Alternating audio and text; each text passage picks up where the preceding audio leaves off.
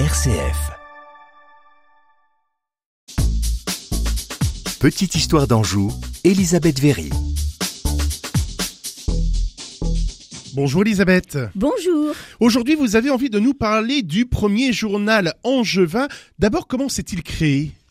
Eh bien, le premier journal angevin s'appelait Les Affiches d'Angers.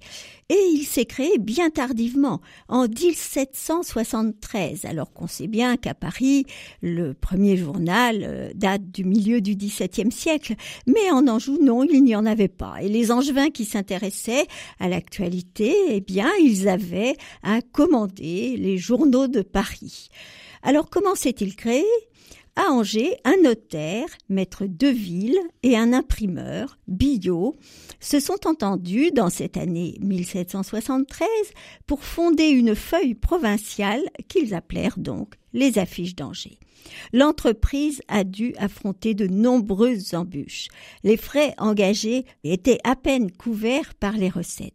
Le notaire se retira.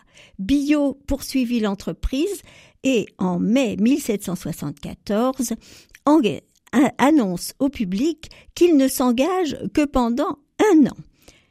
Ce journal coûtait six livres à un abonné de la ville d'Angers et, pour payer, 7 livres 10 à un abonné de la province ou du royaume. Donc il était assez largement diffusé, mais les finances allaient toujours très mal.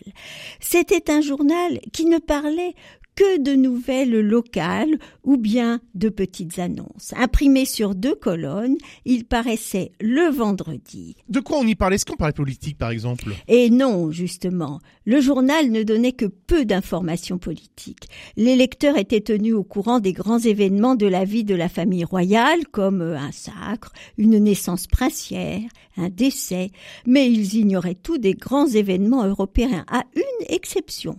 Ils purent quand même les différentes phases de la guerre d'Amérique et se délecter d'anecdotes anti-anglaises dont les Français étaient friands.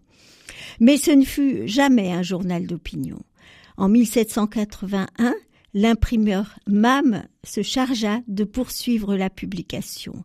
Il publia le compte-rendu au roi de Necker, qui dénonçait le commerce franco-anglais, faisait une publicité aux idées de Voltaire. Mais l'obligation de réserve à laquelle il s'était engagé contint ses inclinations et le journal ne fut jamais un journal politique. Eh bien, merci Elisabeth de nous avoir parlé de l'histoire de ce premier journal angevin. À la semaine prochaine. RCF Anjou, petite histoire d'Anjou.